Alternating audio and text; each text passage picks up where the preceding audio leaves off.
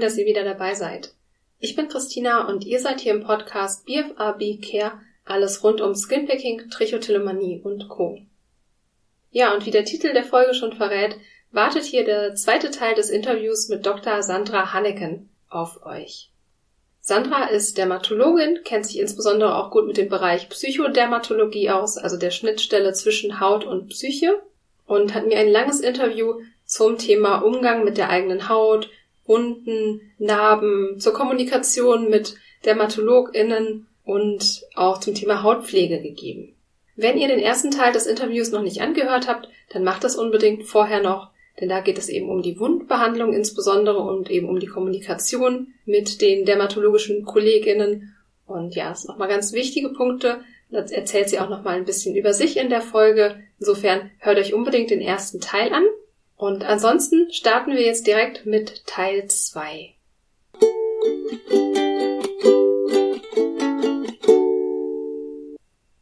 Ich würde dann gern übergehen zu einem weiteren wichtigen Bereich, der ein ganz großes Thema ist und ja auch viel mit der Beeinträchtigung, also mit der, mit der psychosozialen Beeinträchtigung sozusagen von Personen mit Skinpicking zu tun hat, und zwar das Thema Narben. Und ja. in dem Fall jetzt Narbenbehandlung. Ja. Ich würde vielleicht erstmal gar keine direkte Frage stellen, sondern dich einfach mal ja ganz grundsätzlich fragen zum Thema Narben bei Skinpicking und Narbenbehandlung. Ja, ja, man muss da ein bisschen ausholen. Also je nachdem, was das für Wunden sind, wie, wie die Haut bearbeitet sind, ist es ja so, dass Wunden oftmals glücklicherweise auch komplett narbenfrei abheilen. Es aber auch durchaus sein kann, wenn das tiefe Wunden sind, dass die auch Narben hinterlassen. Und wenn man jetzt eine Narbe hat, ist dann die Frage, wie sieht die Narbe aus? Ist das quasi eine klassische Narbe oder ist das vielleicht eine überschießende Narbenbildung, die in Richtung Keloid zum Beispiel geht? Es gibt auch bestimmte Regionen am Körper, die neigen eher dazu, dass man da Keloide, also überschießende äh, Narbenbildung bekommt. Das ist zum Beispiel der obere Rücken oder das Dekolleté. Das ist aber so etwas, diese Keloidneigung ist eine individuelle Sache. Also da kann man jetzt nicht sagen, dass jeder, der im Dekolleté oder am Rücken eine Narbe hat, entwickelt sowas. Aber wenn man eine Neigung dazu hat, dann kann das, sind das eben so bestimmte Regionen, die ähm, da, das nennt man so prädisponiert sind.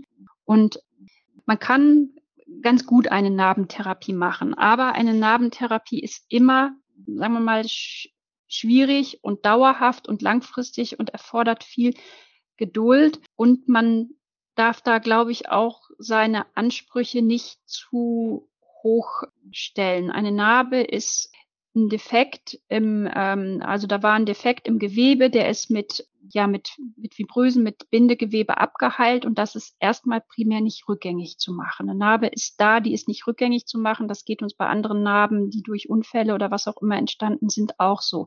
Durch diese verschiedenen Narbentherapeutika, die man zur Verfügung ähm, hat, versucht man bestimmte Formen von Narben zu behandeln und das kann man auch tatsächlich gut versuchen. Aber wie gesagt, man darf da die ähm, Erwartungen auch echt nicht zu hoch setzen. Und was mir bei der Narbentherapie auch noch wichtig ist, ist, dass man überlegt, wenn ich so etwas machen möchte, würde ich das erstens also dermatologisch begleitend machen, weil es gibt frei verkäufliche Präparate und es gibt auch Dinge, die der Dermatologe macht. Und das hat quasi alles seine Berechtigung. Es ist aber sinnvoll, das dermatologisch auf jeden Fall begleiten zu lassen, weil man die Wunde, die nicht, Entschuldigung, die Narbe einfach angucken sollte, um zu gucken, wie sieht die aus, was ist denn dafür indiziert. Aber es stellt sich dann direkt die nächste Frage, wie ist denn die ja die Aktivität der Skinpicking-Erkrankung.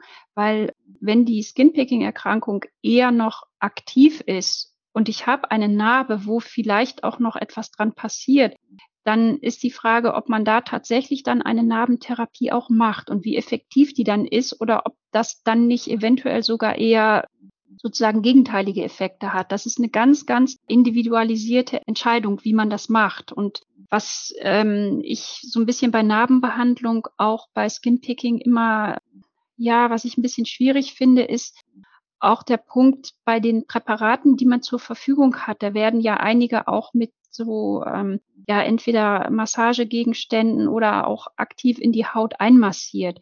Und um dann quasi das Hautbild, wo die Narbe ist, auch zu verbessern. Und das ist ja eigentlich genau was, wenn jetzt ein Patient in, in einer Phase ist mit der Skinpicking-Erkrankung, wo, wo die ähm, Erkrankung auch tatsächlich ganz gut im Griff ist, sage ich mal, und es die Patientin geht, geht wenig an die Stellen der Haut und dann verordne ich als Dermatologe ein Narbentherapeutikum und sage so, jetzt wird das aber eingearbeitet mit den Fingern, genau auf die Stelle, wo vorher das Skinpicking ist. Das ist, das ist schwierig, weil dann bin ich aktiv jemand, der genau den Reiz widersetzt, den eigentlich vielleicht vorher jemand, der ähm, verhaltenstherapeutisch gearbeitet hat, mit der Patientin versucht hat, in langwieriger Arbeit eigentlich zu bearbeiten. Ich weiß nicht, wie du das siehst, aber das ist immer so was, wo, was so wirklich zwei Seiten hat und was eine sehr individualisierte Entscheidung ist. Ja, das kann natürlich durchaus schwierig sein. Es ist natürlich eine andere Art der Berührung und es könnte sogar vielleicht hilfreich sein, wenn eine andere Art der Berührung sozusagen mhm. eingeführt wird könnte ich mir mhm. vorstellen. Ja. Aber natürlich ist es natürlich eine sehr aktive Beschäftigung mit einer Hautregion, die vorher betroffen war. Da mhm. stimme ich auf jeden Fall zu. Genau, ich würde gerne noch mal so ein bisschen ähm, hinschauen zu den Arten von Narben. Denn mhm. es ist ja so, dass bei Narbenbehandlung, also korrigiere mich, wenn ich da falsch liege, aber dass ja Narbenbehandlung oder unterschiedliche Arten von Narbenbehandlung auch nur für bestimmte Arten von Narben geeignet sind oder überhaupt ja. zeigen können. Ja, genau. Und, genau. Vielleicht erstmal ähm, oder direkt eine Frage auch aus der Community, nämlich die Frage, kann man dunkle Flecken oder Narben entfernen oder lieber nicht? Und ich, mhm. ich denke, dass mit dunklen Flecken jetzt einfach eben die, die ich glaube, Hyperpigmentierung. Genau, die Hyperpigmentierung. Ja. ja, genau. Genau, also vielleicht einmal ganz kurz zur Klarstellung. Es gibt also wenn man als Folge von, von Wunden oder Verletzungen der Haut können auf der einen Seite Narben entstehen. Die Narben können flach sein oder die können überschießend sein. Das sind die zwei ähm, im Großen und Ganzen Arten von Narben. Und ganz, dann ganz gibt kurz, es ja.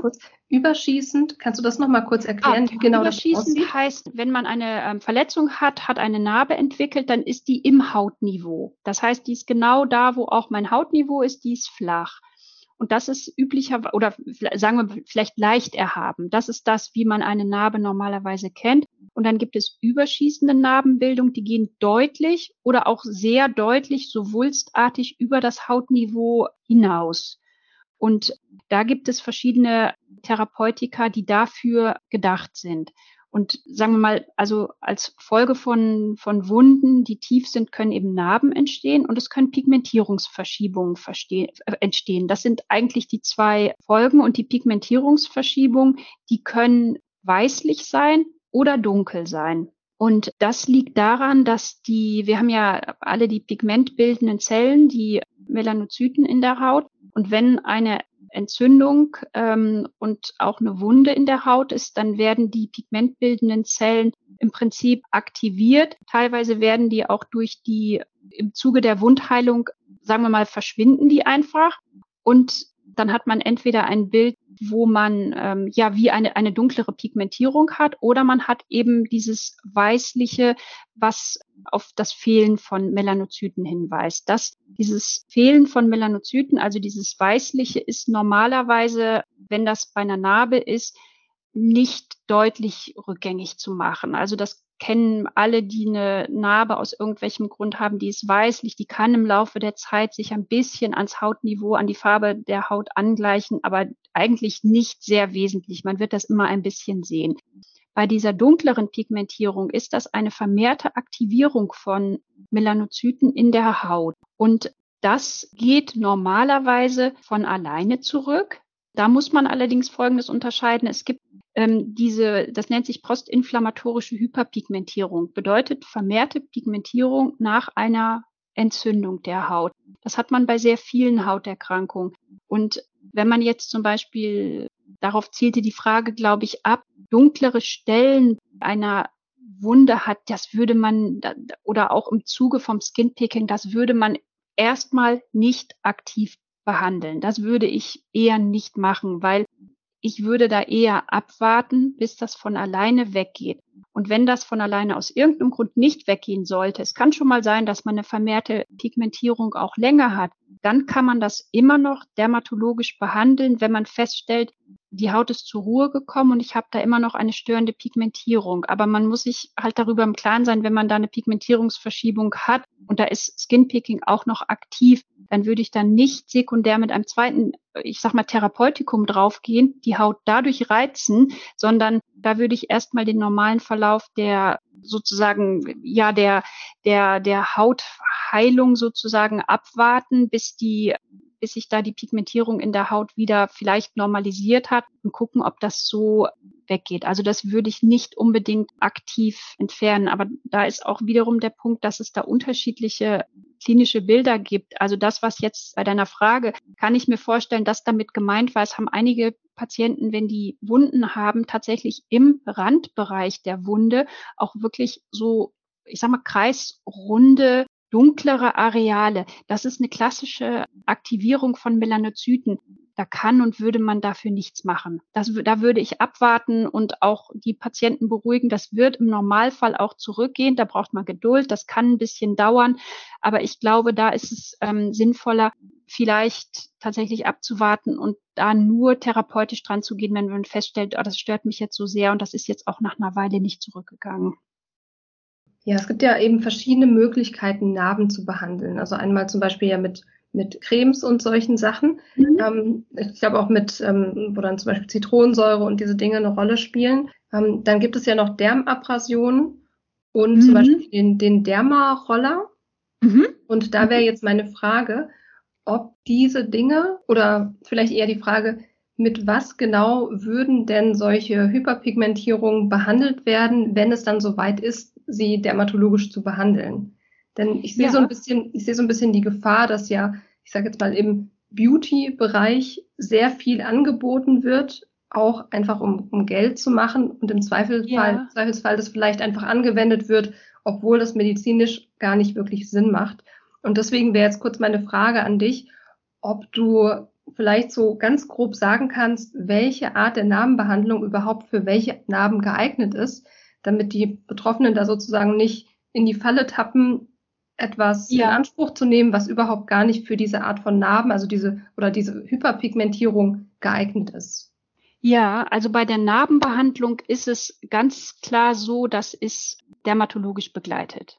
Ähm, freiverkäufliche Produkte, wirkstoffhaltig, sind zum Beispiel silikonhaltige Therapeutika. Es gibt ja, es gibt ja eine Leitlinie zur, zur Narbenbehandlung in Deutschland und da werden auch silikonhaltige Therapeutika genannt, auch Präparate mit Zwiebelextrakt, die sind aber für eher überschießende Narbenbildung.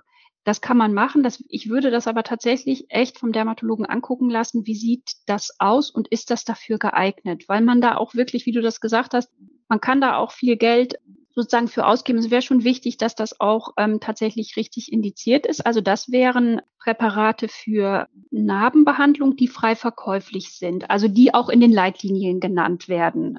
Was bei der Narbenbehandlung wichtig ist, ist, dass die Narbenbehandlung oder auch Narbenpflege dann anfängt, wenn die Wunde wirklich abgeheilt ist oder weitestgehend abgeheilt ist. Also das sollte auch wirklich gewährleistet sein. Also die Wunde sollte abgeheilt sein, da sollte nicht mehr großartig irgendwas an Schorf oder Kruste drauf sein.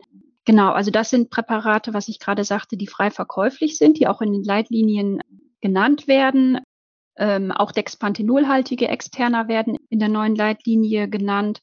Und dann, was du gerade auch noch sagtest, ähm, Dermaroller oder Dermabrasion, das, also Dermaroller oder auch ähm, Microneedling, wo man mit so Nadeln in die Haut geht, die sollen Bindegewebe aktivieren, das dann wiederum dazu führt, dass die Narbe besser abheilt.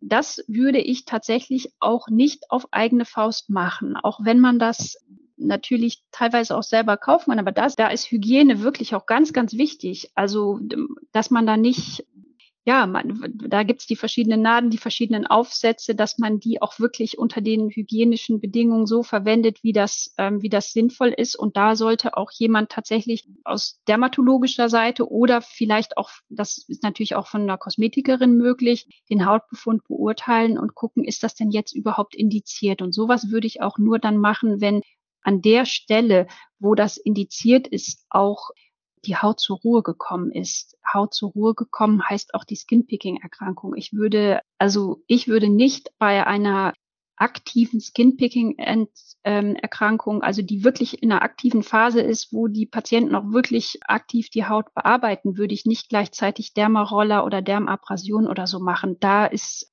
da geht dann einfach zu viel durcheinander, was die Haut auch einfach zu stark belastet, muss man sagen zu der, zu der Dermabrasionenwort, da sind wir dann beim Thema Pigmentierungsverschiebung.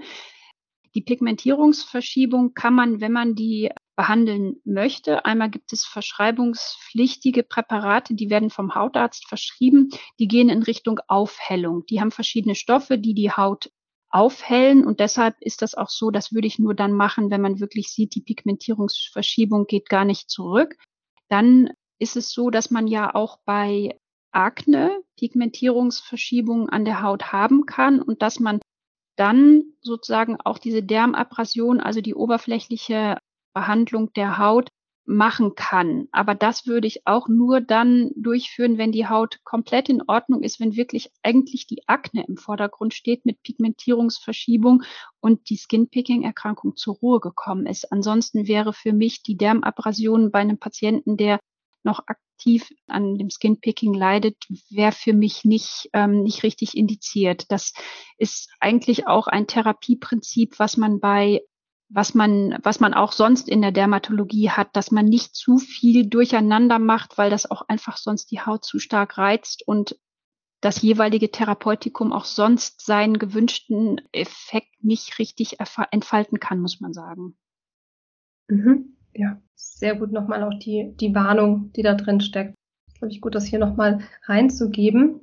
Äh, woran ich gerade noch gedacht habe, sind solche aufhellenden Cremes, die ja manchmal auch in der Werbung beschrieben werden oder die ähm, man auch einfach frei verkäuflich im Drogeriemarkt bekommt. Ja. Mhm. Also in die Richtung ging das, was ich gesagt hatte, mit den verschreibungspflichtigen Präparaten auch. Sowas gibt es auch frei verkäuflich. Ich würde das dermatologisch begleiten lassen. Das ist für mich nichts, was ich jetzt einfach so kaufen würde und auf die Haut drauf mache, sondern da würde ich wirklich einen Dermatologen zu Rate ziehen. Und das ist nochmal was, da sind wir wieder beim Anfang. Dann ist es auch so, dass sich eine Patientin mit Skinpicking ja gar nicht unbedingt jetzt, wenn sie sich beim Dermatologen vorstellt, es gar nicht unbedingt darum geht, jetzt das Krankheitsbild Skinpicking im Ganzen zu behandeln, sondern sie kann sich ja mit dem Behandlungsanlass ich habe hier diese Pigmentierungsverschiebung, was kann ich machen, vorstellen. Das ist ja ein kleiner Teilbereich, der dann zu behandeln ist und das würde ich auf jeden Fall auch machen. Also ich würde das nicht alleine machen. Das, die Empfehlung kann man tatsächlich auch nicht geben, weil dafür sind es zu unterschiedliche auch Pigmentierungsverschiebungen, die auftreten können, die müssen einmal ähm, angeschaut werden, was da genau los ist. Und auch, dass man vielleicht auch die Patientin da ein bisschen vor äh, vor Aktionismus bewahrt, weil natürlich werden viele Produkte gelobt und beschrieben, was man da auch an Effekt mit erreichen kann. Aber man muss da tatsächlich auch realistisch sein und gucken, was hat man für ein Präparat und was kann man damit erreichen und ist das in dem Fall für die Haut auch sinnvoll, gerade bevor man da viel Geld für ausgibt. Genau, weil das war auch so mein Gedanke dahinter. Einmal das Geld, was die Betroffenen investieren und andererseits natürlich auch einfach die Risiken, die damit einhergehen, wenn mhm. vielleicht auch irgendwelche Präparate im Ausland bestellt werden, die, ich sag mal, abenteuerliche ja. Inhaltsstoffe haben, die vielleicht auch einfach Risiken bergen, wo man einfach aufpassen muss. Genau, aber das ja. fand ich nochmal gut, dass du das auch gerade nochmal so deutlich gesagt hast, dass du das einfach dermatologisch begleitet machen würdest. Ja, aber da würde ich auch ganz kurz noch mal was zu sagen, ähm, Präparate aus dem Ausland bestellen. Also man erlebt da echt manchmal abenteuerliche Sachen. Also äh, auch was Deklaration von Stoffen angeht, das ist bei uns in Deutschland und auch in der EU ist alles sagen wir mal, recht gut deklariert und, und verordnet und so weiter. Und wenn man Sachen aus dem Internet bestellt, da kann man manchmal wirklich die Hände über dem Kopf zusammenschlagen. Und es ist auch nicht unbedingt alles dann, es steht auch nicht unbedingt alles drin. Also davon kann ich wirklich nur abraten. Es sei denn, es ist irgendwas, wo man wirklich hundertprozentig weiß, dass das in Ordnung ist. Aber sonst ähm, erlebt man wirklich auch Überraschungen. Also da kann ich auch nur sagen, bitte vorsichtig sein. Okay, danke nochmal für die Warnung. Ich glaube, das ist ich sage das häufiger, aber ich glaube, das sind einfach alles ganz wichtige Punkte, um das einfach nochmal anzusprechen hier. Genau. Ja, ich habe dann noch eine Frage aus der Community bekommen, wie man denn rote, erhabene Narben behandelt, die sich immer wieder entzünden. Kannst du da noch was zu sagen vielleicht? Ja, also normalerweise ist eine Narbe eigentlich eher eine, eine Hautveränderung, wo relativ wenig passiert. Also im, wenn Narben frisch entstanden sind, sind die natürlich eher rötlich, aber dass sich jetzt Narben so klassisch entzünden, gehört eigentlich nicht so zu einer Narbe dazu. Das heißt, es fällt mir so ein bisschen schwer, das richtig dermatologisch einzuordnen. Ich würde das tatsächlich auch kontrollieren lassen. Also was, was schon wichtig ist, sind die Therapieprinzipien, was wir vorhin auch gesagt haben, Kühlen, vielleicht auch Schwarztee und so weiter. Das ersetzt aber nicht den dermatologischen Blick, weil das ist so eine spezielle Frage. Narbe ist eigentlich eher so ein bisschen reaktionsloses Gewebe. Das sollte sich nicht sehr entzünden. Da ist die Frage, ist das tatsächlich eine Narbe oder steckt da nicht doch noch irgendwie was anderes dahinter? Also das würde ich auf jeden Fall kontrollieren lassen. Okay, danke dir. Und eine Frage wäre noch, die ähm, sicherlich für viele ganz, ganz relevant ist. Und zwar wurde gefragt, gibt es die Chance, nach jahrelangem Skinpicking wieder zu komplett reiner Haut zu kommen? Ja, prinzipiell auf jeden Fall. Es kommt auf die Ausprägung an, insbesondere wie, wie tief die Wunden sind. Wir kennen das alle, wenn man oberflächliche ähm, Wunden hat, die heilen narbenlos ab und die Haut sieht hinterher genauso aus wie vorher. Daher, ja, das ist möglich, aber je tiefer die Wunden sind und sobald eine Tiefe, äh, sobald eine gewisse Tiefe erreicht ist, kann eben eine Narbe entstehen und eine Narbe ist leider nicht mehr rückgängig zu machen. Was aber in der Frage mitschwingt, ist etwas, äh, dieses reine Haut. Und reine Haut ist eigentlich etwas, was man mit, mit Akne verbindet. Und das ist eine klassische, ähm, eigentlich eher Frage, was Aknebehandlung angeht. Das heißt, für mich steckt dahinter auch die Frage, kann ich von einer unreinen Haut in eine reine Haut kommen? Ja, auf jeden Fall. Dafür braucht man verschiedene Therapeutika und auch ja Präparate, die aus dem ähm, Bereich der Therapie für Akne, unreine Haut kommen. Das kann man auf jeden Fall machen und da gibt es sehr gute Präparate. Und ähm, aber um nochmal auf die eigentliche Frage zurückzukommen, das hängt wirklich davon ab, wenn Narben entstanden sind, die sind natürlich nicht rückgängig zu machen.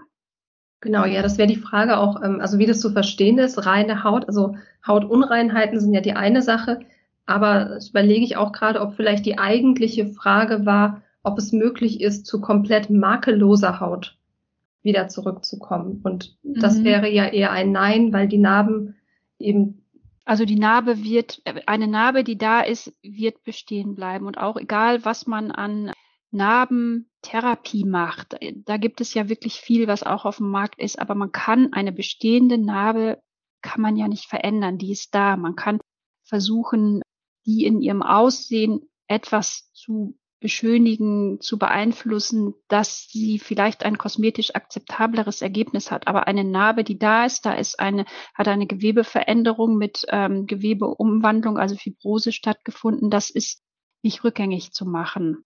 Was ich aber in diesem Zusammenhang nochmal sagen ähm, möchte, auch was das Thema unreine Haut und Akne angeht und auch sozusagen makellose Haut spielt da ja auch mit rein. Das ist tatsächlich oft so, dass Patienten mit einer ganz klassischen Akne und auch eine Akne kann sich noch in späteren Lebensjahren ähm, manifestieren, also zeigen. Und Akne ist wirklich eine wir haben so viele gute Akne-Therapeutika zur Verfügung. Also es muss wirklich niemand mit einer Akne rumlaufen, die einen auch wirklich stört und die vielleicht auch noch parallel zum Skinpicking da ist und noch Probleme macht. Also man hört das leider oft und sieht es auch oft, dass Patienten, dass eine Akne nicht behandelt ist, aber das ist ein ganz klassischer Behandlungsanlass beim Dermatologen und da auch nochmal der Appell, wenn das vorliegt, bitte auch ähm, behandeln lassen. Das kann man gut machen. Aknetherapie ist durchaus etwas, wofür man Geduld braucht, aber das brauchen auch die Patienten, die kein Skinpicking haben bei einer Aknebehandlung. Die brauchen auch Geduld. Das ist eigentlich immer so das Wichtigste, was man dazu sagt, aber es funktioniert gut. Ja, gibt es noch was zum Thema Narbenbehandlung, was dir noch wichtig wäre im Bereich Skinpicking? Ich überlege mal gerade, aber ich glaube zum Thema Narbenbehandlung, ähm, nee, ähm, glaube ich, haben wir alles, was mir jetzt so einfällt, auch gesagt. Okay, alles klar. Ja, dann, dann hätte ich noch so ein paar Fragen zu ja so weiteren Hautveränderungen, würde ich das mal nennen. Und zwar ja. wurde unter anderem auch gefragt von einer Teilnehmerin der, der Umfrage, ähm, was sie tun kann, gegen, ähm, also sie hat so harte Haut an den Fingern durch das Skinpicking, also so eine gewisse mhm. Verhornung.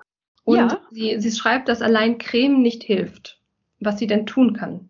Ja, das genau, also die Finger haben durch die durch den mechanischen Reiz sind da sogenannte Hyperkeratosen, Schuppung, also vermehrte ähm, Hornhaut gebildet worden. Das ist was, was man recht häufig sieht. Dass Creme nicht hilft, das wahrscheinlich hängt es davon ab, was man für Creme und was man für Präparate verwendet. Üblicherweise ist da sinnvoll, dass man ähm, zum Beispiel harnstoffhaltige Externer verwendet.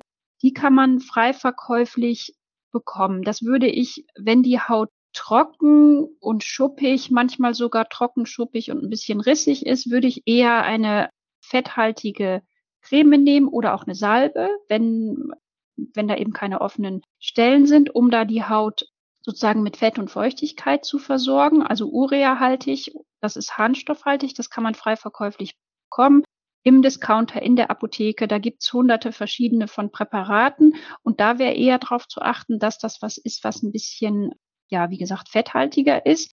Das ist das eine. Und da ist es eben auch wichtig, dass man das, dass man das länger macht. Also, dass man, man kann, wenn man zum Beispiel, wenn man diese Verhornung an den Fingerkuppen hat, die ähm, verschwinden nicht, wenn man das zwei, dreimal eincremt. Man muss das wirklich häufiger und länger und öfter machen. Und das eine ist, wie gesagt, Harnstoff. Das andere, was man macht, wenn man sehr deutliche Verhornungen hat, das ist zum Beispiel Salicylsäure, zehn Prozent, die man auch frei verkäuflich bekommen kann. Aber Achtung, das ist wirklich nur für dicke Schuppen. Also das ist wirklich, wenn man wirklich dicke Schuppen. Normalerweise, wenn man leichtere Verhornungen hat, die einen aber stören, dann kann man da harnstoffhaltige Präparate drauf machen.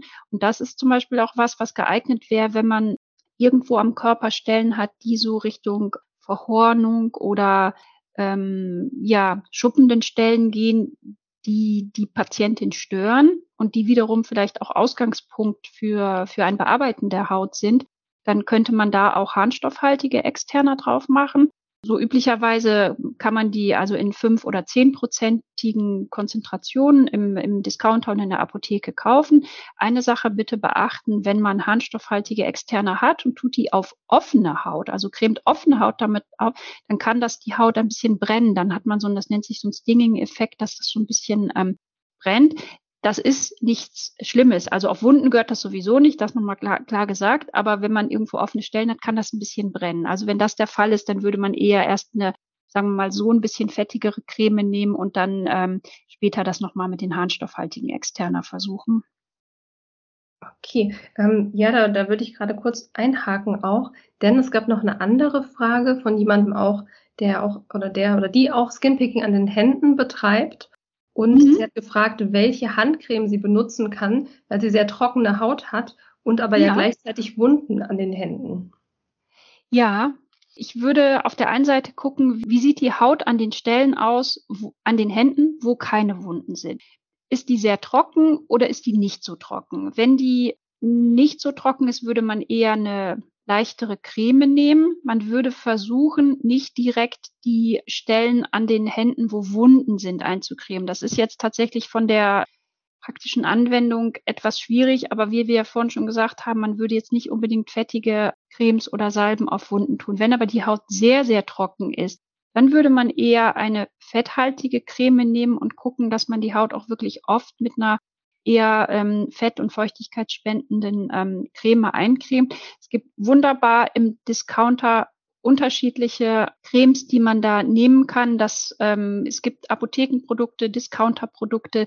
Da kann man jetzt gar nicht unbedingt, ich weiß, dass das am liebsten, dass ich jetzt sagen würde, Präparate XY, aber es gibt wirklich da so viele unterschiedliche, mehrere hunderte von Produkten, die man nehmen kann.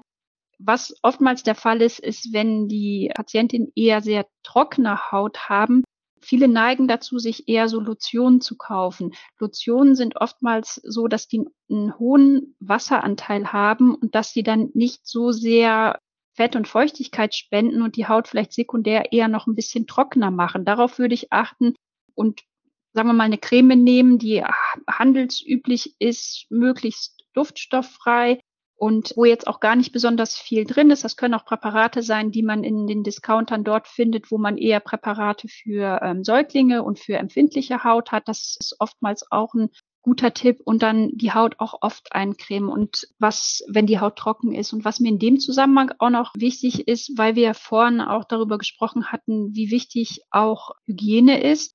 Mir ist aber auch durchaus bewusst, dass es auch Patientinnen mit äh, Skinpicking gibt, die auch wirklich die Hände sehr, sehr oft waschen, dass das oftmals auch ja zusammenhängen kann. Bitte jetzt nicht hingehen und wirklich jetzt zusätzlich die Hände noch öfter waschen, weil das macht natürlich die Hände noch trockener. Also das ähm, natürlich auf die Hygiene achten, aber jetzt nicht irgendwie 20 Mal am Tag die Hände waschen, dass man da ähm, sozusagen noch zusätzlich die Haut austrocknet und die Hautbarriere ähm, schädigt vielleicht auch nochmal ein guter Hinweis. Ähm, vielleicht äh, wäre da Handwaschöl, also natürlich nicht, also natürlich trotzdem, den, den, das ist der Hinweis wichtig, sich nicht so oft die Hände zu waschen, mhm. nicht, so, nicht so übertrieben oft, aber könnte Handwaschöl eine Möglichkeit sein, das noch ein bisschen abzumildern? Ja, also es gibt genau Handwaschöle, die gut sind. Es gibt aber auch was ganz, ähm, was im Prinzip wichtig ist. Es gibt sogenannte Syndets. Das sind Flüssigseifen, die, ähm, also Syndet steht für synthetisches Detergens und das sind ähm, Flüssigseifen, die sozusagen dem Haut-pH-Wert angepasst sind und die von der Zusammensetzung anders sind als so klassische Flüssigseifen. Also Syndets sind gut, worauf ich beim Kauf achten würde, ist wirklich möglichst ein Syndet. Wichtig aber Flüssigseife, die pH hautneutral ist und pH hautneutral ist pH 5,5 oder sogar ein bisschen drunter. Aber wenn da 5,5 draufsteht und pH hautneutral, dann ist das gut, weil das ist das, was eher dem Haut-pH-Wert, dem natürlichen Haut-pH-Wert entspricht und damit die Haut nicht zu stark sekundär austrocknet und quasi dem gesamten Hautmilieu eher entgegenkommt. Und was so eine generelle Empfehlung aus dermatologischer Seite ist, möglichst auf zu viel Duftstoffe, zu viel zusätzliche Stoffe wie Konservierungsstoffe zu verzichten. Das betrifft die Hautreinigung an den Händen, aber das betrifft auch die Hautreinigung im Gesicht. Also möglichst schonende Präparate verwenden. Da kann man tatsächlich aktiv auch viel machen, um die Haut nicht zusätzlich zu belasten, weil die Haut eben durch ja die mechanische Belastung schon hat und man will nicht zusätzlich durch, sag mal, eine Veränderung vom pH-Wert an der Haut noch ähm, haben, dass die Haut dann vielleicht dadurch ja schlechter schlechter heilt. Mhm, okay, sind wir direkt schon ins Thema Hautpflege eingestiegen. ja, genau. Und äh, das, das macht auch gar nichts. Ich würde die zwei, drei Fragen aus dem anderen Bereich, die ich noch habe, gerade noch mal zurückstellen. Ähm, und wenn wir jetzt schon beim Thema Hautpflege sind, dann haben ganz viele geschrieben, sie würden sich darüber freuen, einfach so ein paar grundsätzliche Tipps zu bekommen, wie zum Beispiel eine gesunde Hautpflege aussehen kann. Ähm, jetzt ist das natürlich ein ganz großes, ein ganz großes Feld, worüber wir wahrscheinlich auch jetzt noch mal zwei Stunden mhm. sprechen könnten. Aber vielleicht hast du da einfach so ein paar grundsätzliche, grundsätzliche Tipps, auch speziell für die Skinpicking-Betroffenen, was wichtig wäre, um die Haut richtig zu pflegen. Ja, eigentlich die ähm, Grundsätze, was ich vorhin schon gesagt hatte, was die Reinigung angeht, pH hautneutral, duftstofffrei, konservierungsstofffrei, dieses, das würde man auch bei Cremes eher, ja, ist auch eher wünschenswert. Wichtig ist, dass man sich anguckt, was ähm, habe ich eigentlich für einen Hauttyp. Hautpflege ist wichtig. Es ist aber auch wichtig, die Haut nicht zu überpflegen und es auch nicht zu wenig zu, zu machen. Also einen guten, guten Mittelweg. Also wenn die Haut zum Beispiel im Gesicht eher sozusagen zu Akne neigt, dann würde man eher wasserhaltige, sagen wir mal, Lotion bevorzugen und nicht fettige externer, weil die die Hautporen ähm, verschließen und dann Akne begünstigen können. Wenn trockene Haut da ist, Neigung zu Neurodermitis, vielleicht auch zu oberflächlicher Rissbildung, ähm, Juckreiz an der Haut, dann würde man eher darauf achten, dass man Feuchtigkeit und äh, flüssigkeitsspendende Pflegecremes, sogenannte Basistherapeutika nimmt und das durchaus auch häufiger anwendet, vielleicht nicht nur einmal am Tag. Wohingegen, wenn man zum Beispiel ähm, eine Neigung zu Akne im Gesicht hat, das durchaus ausreichend sein kann, einmal, an einmal am Tag ein entsprechendes Pflegeprodukt fürs Gesicht aufzutragen. Wenn aber die Haut sehr trocken ist, zum Beispiel bei Neurodermitis, wird das vielleicht auch gerade in den Wintermonaten definitiv nicht ausreichen. Ja, was sonst noch Pflege der Haut angeht, das gleiche, was ich zu Händen und Gesicht gesagt habe, schonende Hautreinigung gilt auch für den gesamten Körper, also auch schonende Präparate verwenden, nicht übertreiben mit ständig duschen, dass der pH-Wert der Haut nicht zu stark verändert wird. Und ja, das sind so im Prinzip die, die Empfehlungen.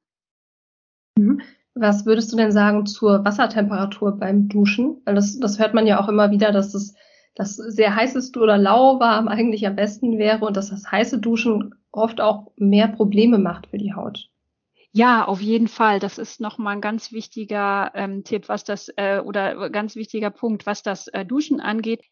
Nicht zu lange, nicht zu heiß lauwarm und kurz und nur die Bereiche waschen, die auch wirklich notwendig sind mit der, der Flüssigseife. Also die zu, zu lange und zu heißes Duschen trocknet die Haut wirklich stark aus und ausgetrocknete Haut, komischer Ausdruck, aber ausgetrocknete Haut ist wiederum nicht förderlich für die, für die Wundheilung, worüber wir ja gerade sprechen. Okay. Und es kam noch eine Frage rein, wo man sich denn gut beraten lassen kann, auch zum Hauttyp und der Pflege. Also mit, mit dem Störungsbild eigentlich am besten. Ähm, mhm. Weil das würde ich jetzt mal einklammern, weil das, das haben wir ja vorhin schon kurz thematisiert, dass das häufig schwierig ist. Also gibt es vielleicht auch irgendwelche anderen Stellen als jetzt die hautärztliche Praxis, wo ich mich beraten lassen kann zum Thema Hauttyp und Pflege?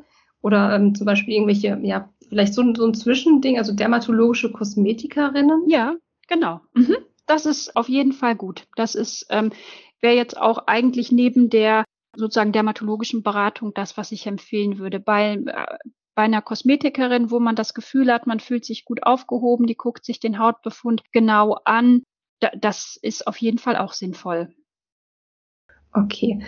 Ich würde sagen, damit schließen wir so ein bisschen das Thema Hautpflege. Das ist natürlich ein riesiger Bereich und wie du auch mhm. schon gesagt hast, es ist einfach so individuell, dass es eben ja fast kaum möglich ist, da ähm, allgemeine Empfehlungen zu geben. Aber ich glaube auch gerade im Zusammenhang mit dem, was wir schon besprochen haben, auch zum Thema Umgang mit Wunden, Umgang mit der Haut allgemein, glaube ich, kann da jeder schon was für sich rausziehen.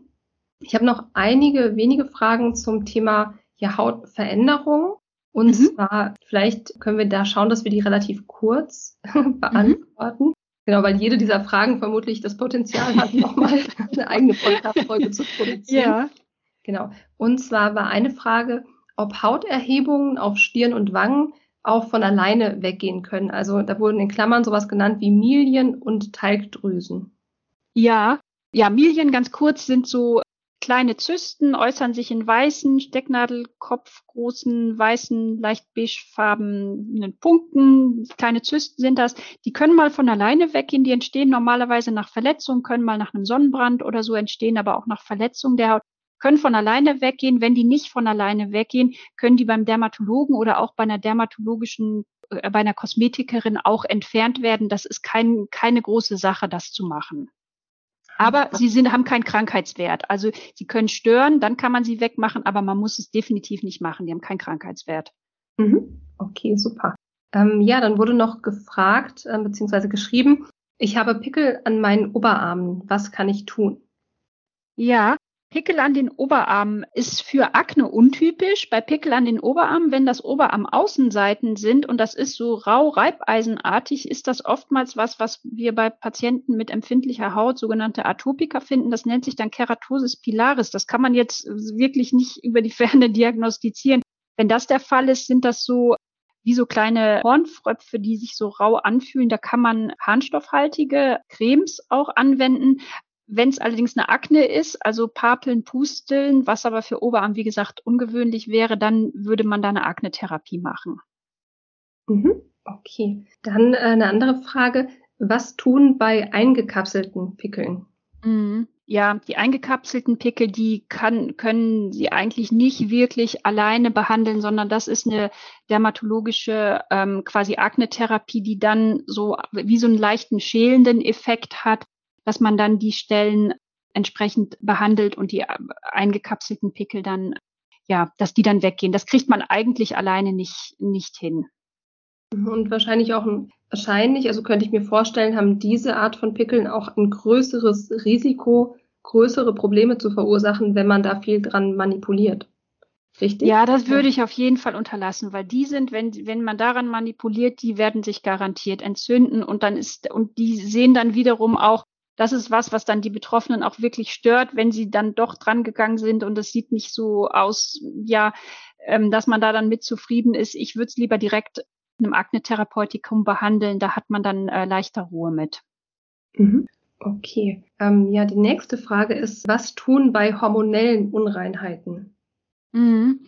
Ja, das wäre jetzt tatsächlich auch noch ein ganz großes Thema, aber ich versuche es ganz kurz zu sagen. Wenn hormonell irgendwelche Abweichungen da sind, das wäre eine Frage für einen Gynäkologen. Aber was ja viele haben, ist, dass sie im Zuge des äh, Menstruationszyklus, ähm, dass es dann zu einem vermehrten Aufblühen von Pickel kommt. Und das ist oftmals so, wenn man aber eine Akne-Therapie macht, dann geht das zurück. Das heißt, diese hormonellen äh, Unreinheiten, die im Prinzip durch den Menstruationszyklus, durch die Hormonveränderung kommen, die kann man gut mit einer Akne-Therapie in den Griff kommen. Mhm. Okay. Ähm, ja, und eine Frage noch. Äh, da fragt jemand, was tun gegen Eiterpickel im Gesicht oder an der Leiste immer nach tierischem Essen? Mhm. Ja. Das ist natürlich auch ein großes Thema vermutlich. Ja, also es gibt bei Akne sind ähm, verschiedene Einflüsse auch über die Ernährung beschrieben, aber das ist ein ganz, ganz großes Thema. Es gibt Nahrungsmittel, die einen hohen glykämischen Index haben. Das heißt, das nennt sich, wie der, wie stark der Blutzuckerspiegel äh, nach dem Verzehr von bestimmten Nahrungsmitteln ansteigt. Äh, Nahrungsmittel, die einen hohen glykämischen Index haben, werden mit vermehrter Akne in Verbindung gebracht. Jetzt ist es aber so, dass ausgerechnet Fleisch, also tierische äh, Fleisch hat keinen hohen glykämischen Index. Das heißt, das kann ich jetzt so nicht erklären.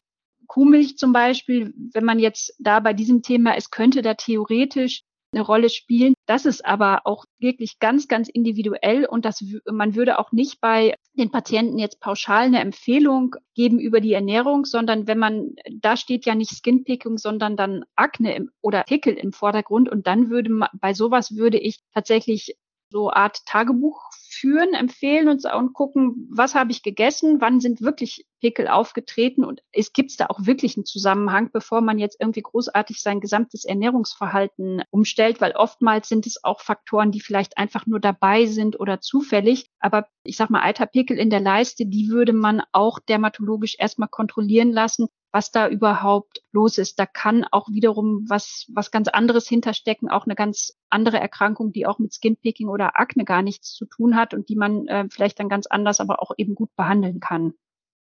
Mhm. Danke dir für den Überblick. Ja, ich glaube auch gerade Haut und Ernährung ist ein riesiges Thema. Ähm, mhm. Äh, das würde wahrscheinlich nicht nur eine ganze Podcast-Folge, sondern vermutlich einen ganzen Podcast. ja, definitiv. Ja. Genau. Ähm, ja, dann, dann noch eine ganz andere Frage. Und zwar wurde hier noch gefragt, ob Personen mit Skinpicking anfälliger sind in irgendeiner Weise für Hautkrebs. Und in Klammern wurde dann noch Sonnenbrand, Druckausübung etc. vermutlich als vermeintliche Risikofaktoren genannt. Also das kann man pauschal nicht so sagen. Also das kann man pauschal nicht sagen, dass die anfälliger für Hautkrebs sind. Das ist jetzt kein klassischer Risiko, also Skinpicking wird nicht als klassischer Risikofaktor für Hautkrebs beschrieben. Das ist, äh, also das, das ist nicht der Fall. Also da kann ich wirklich die ähm, Patientin beruhigen. Was aber umgekehrt wichtig ist, ist, wenn Wunden, Narben, verletzte Haut und so weiter da ist, eben entsprechend gut auf UV-Schutz zu achten. Aber das sage ich allen anderen Patienten auch. Ob Skinpicking oder nicht. UV-Schutz, Schutz vor der Sonne ist ganz, ganz wichtig. Bei Patientinnen mit Skinpicking ist das Aber deshalb auch nochmal wichtig, weil vermehrte UV-Belastung eben auch diese Pigmentierungsverschiebung, über die wir vorhin gesprochen haben, nochmal verstärkt anregen kann. Deshalb ist, wenn man das vermeiden möchte, eben guter, also ein guter Schutz vor der Sonne eben auch wichtig. Ja, da hatte ich tatsächlich auch noch dran gedacht, weil ähm, das ja was ist, was man äh, tatsächlich im Alltag umsetzen kann. Das ist ja was, was man wirklich aktiv tun kann, um die Haut zu beschützen, sozusagen. Ja. Und das, das scheint ja was wirklich ganz Wichtiges zu sein, dass, dass Betroffene mit Skinpicking auch ein gewisses Gegengewicht schaffen können. Also dass sie ihre Haut wirklich, dass es ganz wichtig ist, dass ihre Haut aktiv auch was Gutes tun können. Ja, auf jeden Fall. Und das ist auch wirklich ein ganz, ganz wichtiger Punkt, den du auch generell ansprichst, weil ich hatte ja vorhin auch kurz schon mal erwähnt mit dem, mit der, mit der Aktivierung der Stressachse. Also dieses allgemein, sich, sich was Gutes zu tun, sich ausgewogen zu ernähren, auf frische Luft und Bewegung und genug Trinken zu achten. Also wirklich diese, diese ganz basalen und auch sich banal anhörenden Dinge, aber auf sich zu achten, sich was Gutes zu tun, weil man damit indirekt auch wiederum sozusagen seine Stresslevel runterkriegt und damit indirekt auch das Immunsystem stärkt, die Wundheilung verbessert und auch ähm, die Hautbarriere stärkt. Und das ist etwas, was vielleicht natürlich nicht von heute auf morgen passiert, aber da hat man selber auch wirklich aktiv viel in der ähm, Hand, sich was, was Gutes zu tun. Ja, es, ist, es passt auch sehr gut zu einer Einreichung, die ich auch bekommen habe. Und zwar hat da noch jemand geschrieben, manchmal habe ich das Gefühl, dass Kratzwunden besser heilen bzw. weniger entzündet sind, wenn ich psychisch nicht so erschöpft bin? Wirkt sich meine psychische Verfassung wirklich so stark auf den Heilungsprozess aus? Ja, wichtige. Beobachtung und absolut richtige Beobachtung. dass ähm, Stress und Immunsystem hängen so eng miteinander zusammen und auch Stress und Haut und Hautimmunsystem. Das heißt, die Wundheilung, also Stress beeinträchtigt auf lange Sicht das Immunsystem eher, ähm, wenn es ungünstiger Stress ist, eher negativ, kann damit auch die Wundheilung negativ beeinflussen. Und ähm, das ist, ich habe das auch durchaus schon erlebt, dass mir Patienten gesagt haben, ich war jetzt im Urlaub und habe weniger Stress gehabt und ist irgendwie komischerweise, ich meine, die Patienten wissen ja ge eigentlich genau, wie lange es bei ihnen dauert, bis bestimmte Stellen so im Normalfall abheilen und sagen mir dann, ja, ich war im Urlaub und ich, es haben ein paar Sachen waren auch im privaten Bereich besser, es hat sich was verändert und die Wundheilung war gebessert. Und das ist tatsächlich auch was, was man, was man ähm, gut weiß, dass da ähm, Stress sich auf die Wundheilung auswirkt. Also das kann man gut nachvollziehen. Ja, was ja auch, also ich meine, man weiß ja, Stress macht alles schlechter. Also auf allen körperlichen Ebenen schlägt sich der Stress ja ein Stück weit nieder. Aber ja. umso schöner eben der Umkehrschluss, wie du das auch gerade eben nochmal wirklich so als Appell eigentlich formuliert hast, sich was Gutes zu tun, bedeutet also sich überhaupt im ganzen System der Psyche einfach sich, äh, ja, dafür zu sorgen, dass man sich wohlfühlt und sich was Gutes zu tun, dass das indirekt natürlich auch was ist, was man der Haut Gutes tut. Unbedingt. Ich meine, wir wissen das, dass Patienten mit Skinpicking haben, haben, so ist es wirklich ja auch echt ein komplexes Krankheitsbild, muss man sagen, auch von der Herangehensweise. Und es gibt so viele ähm, ja, Probleme, an denen die Patienten auch leiden. Und deshalb ist es mir umso wichtiger zu sagen, tun Sie sich wirklich was Gutes und suchen Sie sich das raus, was Ihnen gut tut und machen das auch. Dass Sie auch, ja, wirklich für sich was tun, weil das gibt es auch und das, das tut Ihnen auch gut und da können Sie aktiv was machen. Genau, sich aktiv was Gutes tun, ja. Ähm, ja, ja, liebe Sandra, ich habe dich jetzt wirklich lange in Beschlag genommen. so einmal durch das, durch das komplette Feld der Dermatologie eigentlich galoppiert. Und ähm, ja, gibt es zum Schluss noch irgendetwas, was dir vielleicht noch wichtig wäre oder was du ja Betroffenen mit Skinpicking jetzt nochmal ganz explizit mitgeben möchtest zum Schluss? Ja, ich glaube, ich habe äh, ganz viel auch schon gesagt. Dieses aktiv sich was Gutes tun liegt mir am Herzen. Mir liegt aber auch am Herzen. Geben Sie Ihrem Dermatologen eine Chance. Nutzen Sie vielleicht doch die Gelegenheit, sich nochmal beim Dermatologen vorzustellen. Gucken Sie auf die Vernetzung zwischen Haut und vielleicht, wenn eine psychotherapeutische Behandlung da ist, dass man guckt, dass die beiden sich vernetzen und dass sie den, vielleicht den Umgang mit der Erkrankung verbessern können und für sich persönlich ähm, rausziehen, was da für sie auch gut sein kann. Okay. Ja, das war sozusagen das Schlusswort.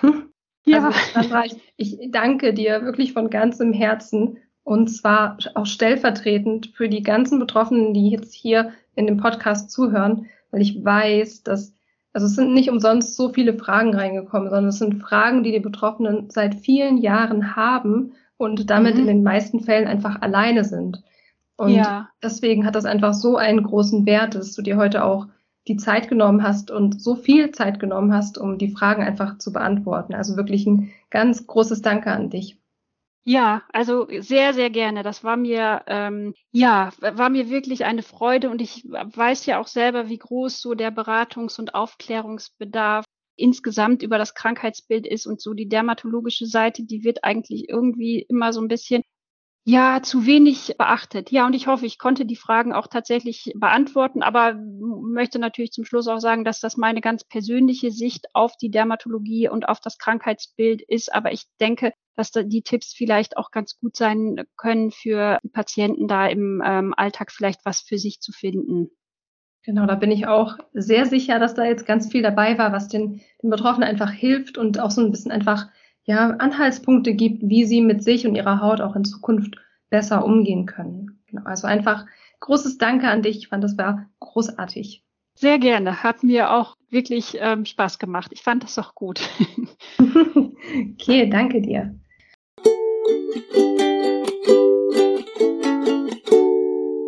Ja, ihr Lieben, das war also jetzt der zweite Teil des Interviews mit Dr. Sandra Hanneken und ich hoffe, ihr konntet ganz viel für euch mitnehmen. Denn ich weiß, dass das ganze Thema Wunden, Narben, Umgang mit der eigenen Haut natürlich ein ganz kritisches Thema ist, wenn es um Skinpicking oder auch um andere BFABs wie Nägelkauen geht. Insofern hoffe ich, da war jetzt ganz viel für euch dabei. Ich hoffe, wir haben eure Fragen beantwortet und dass ihr einfach ganz viel für euch mitnehmen konntet. Ja, und ich würde mich wie immer freuen, wenn du mich hören lässt oder wenn ihr mich hören lasst, wie euch die Folge gefallen hat, was ihr vielleicht aus der Folge auch mitgenommen habt. Dann könnt ihr gerne immer den Beitrag auf Instagram zu der Folge hier kommentieren oder mir auch einfach mal eine Nachricht schreiben. Ja, ansonsten freue ich mich natürlich auch immer über eure Bewertungen auf iTunes oder auf Spotify. Und wie ich in der letzten Folge schon gesagt habe, ich habe eine kleine virtuelle Kaffeekasse eingerichtet, wo ihr meine Arbeit hier auch ein kleines bisschen finanziell unterstützen könnt, wenn ihr das möchtet und wenn das für euch passt. Ja, so viel von meiner Seite. Ich hoffe, es hat euch gefallen. Ich danke euch von Herzen fürs Zuhören und wünsche euch einfach alles Liebe.